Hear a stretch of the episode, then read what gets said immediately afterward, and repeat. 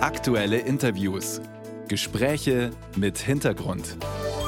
Ein Podcast von Bayern 2. An einem Dienstag nach Ostern, dem Fest des Friedens. Und der herrscht seit vielen Jahren ja auch in Irland, dank eines Abkommens, das vor ziemlich genau 25 Jahren unterzeichnet wurde. Das Friedensabkommen von Irland jährt sich also zum 25. Mal. Ja, fragen wir nach, wie stabil oder fragil dieser Frieden ist. Bei Peter Neumann, Politologe am King's College in London. Guten Morgen, Herr Neumann. Guten Morgen. Die Waffen schweigen in Nordirland, also ist das Abkommen bis heute ein voller Erfolg. Kann man dieses Fazit so ziehen? Äh, ja, im Prinzip schon. Äh, es gab vor dem Abkommen ungefähr durchschnittlich 100 Tote pro Jahr in einer kleinen Provinz wie Nordirland, kaum größer als das Saarland in Deutschland, ist das eine ganze Menge. Das hat aufgehört. Was nicht aufgehört hat, ist der Konflikt zwischen den zwei Seiten, den konfessionellen Seiten in Nordirland. Also die Versöhnung, die hat immer noch nicht stattgefunden. Und natürlich auch die Institutionen dieses Nordirland-Abkommens, also zum Beispiel die Regionalregierung, die sind immer noch extrem fragil. Also ja, Gute Nachricht, Gewalt hat aufgehört, aber so richtig Frieden und Versöhnung gibt es heute bis heute nicht. Sie sprechen es an, der Konflikt, der schwelt immer noch. Es gibt immer noch Menschen in Nordirland, die nicht zu Großbritannien gehören wollen und auch andere, die treu zur Krone stehen. Ist das einfach etwas, womit man dann leben muss? Ja, ich glaube, das war im Großen und Ganzen das Prinzip dieses Abkommens, äh, einen Weg zu finden, auf dem beide Seiten mit diesem Konflikt leben können. Das heißt, sie haben jetzt eine Regionalregierung, in der es Leute gibt, die eigentlich gar nicht zu dem Staat gehören wollen, zu dem Nordirland immer noch gehört, nämlich Großbritannien, andere, die sehr wohl dazu gehören wollen.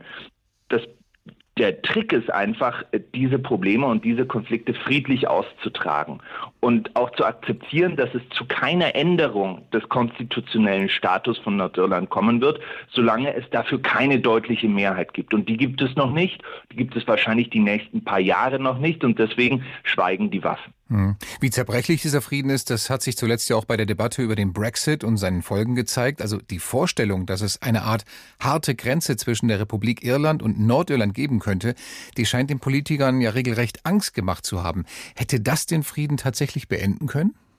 Ja, das war ein echtes Problem, weil dieses ganze Nordirland-Friedensabkommen eigentlich davon ausgegangen ist, dass diese Europäische Union so bestehen bleibt, dass es keine großen Grenzen gibt und auch von katholischer Seite speziell, also die Leute, die eine Wiedervereinigung mit der Republik Irland wollten, hatte man eigentlich immer geglaubt, dass ohnehin Grenzen in Europa immer irrelevanter werden. Und dann kam plötzlich dieser Brexit, hat gesagt, ja, die Grenzen sind dort und alle nochmal dran erinnert und sie nochmal höher aufgebaut. Und das hat natürlich schon die Psychologie dieses Abkommens total durcheinander gebracht und hat auch da hat auch eine Zeit lang äh, gedroht damit, sozusagen diesen, die Errungenschaften des Abkommens wieder aufs Spiel zu setzen. Hm.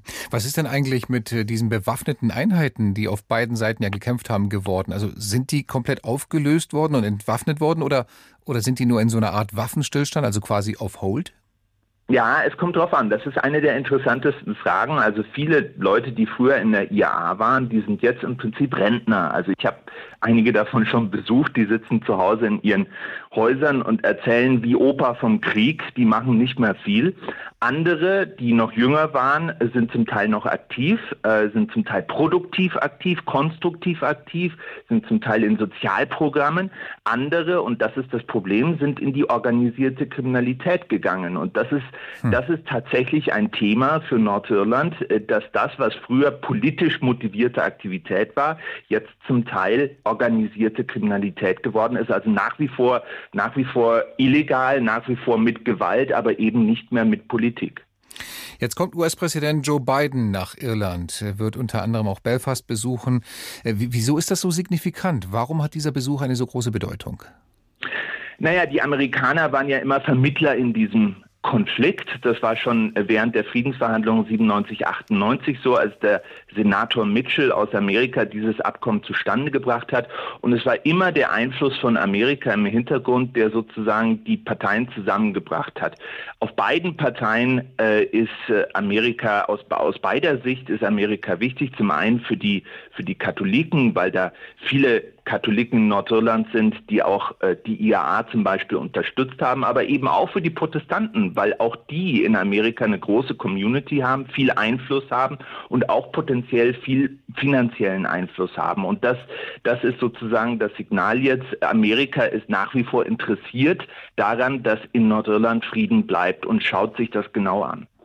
Herr Neumann, was kann man denn aus diesem ja erfolgreichen Karfreitagsabkommen lernen? Also kann es vielleicht auch beispielgebend sein für andere Konflikte auf der Welt oder ist das dafür zu typisch regional, zu typisch irisch? Ja, also es gibt schon viele Unterschiede, aber wenn man sich jetzt mal die Situation im Ukraine-Krieg anschaut, ich denke, dass eine Lehre daraus ist, dass äh, Frieden auch Zeit braucht. Ähm, also wenn man sich anschaut, wie dieses Konflikt, wie dieser Konflikt gelöst wurde in Nordirland, es hat ja zehn Jahre gedauert, Geheimverhandlungen, bis es überhaupt zu diesen Friedensverhandlungen gekommen ist. Das ist ja auch mal eine und Frage dann, des richtigen Timings, sich dann an den Tisch zu setzen. Richtig. Manchmal ist das zu früh und dann führt das nicht zum Erfolg. Ne?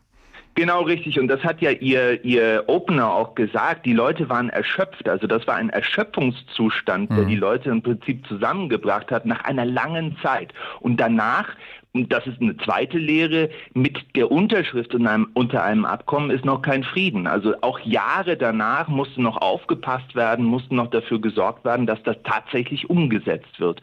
Also das waren ganz schöne Anstrengungen, selbst für so einen in Anführungszeichen kleinen Konflikt wie Nordirland sagt Peter Neumann, Politikwissenschaftler am King's College in London zum 25-jährigen Jubiläum des Friedensabkommens von Irland. Herr Neumann, vielen Dank für Ihre Einschätzungen und einen schönen Dienstag noch. Danke, Herr Kreuzer.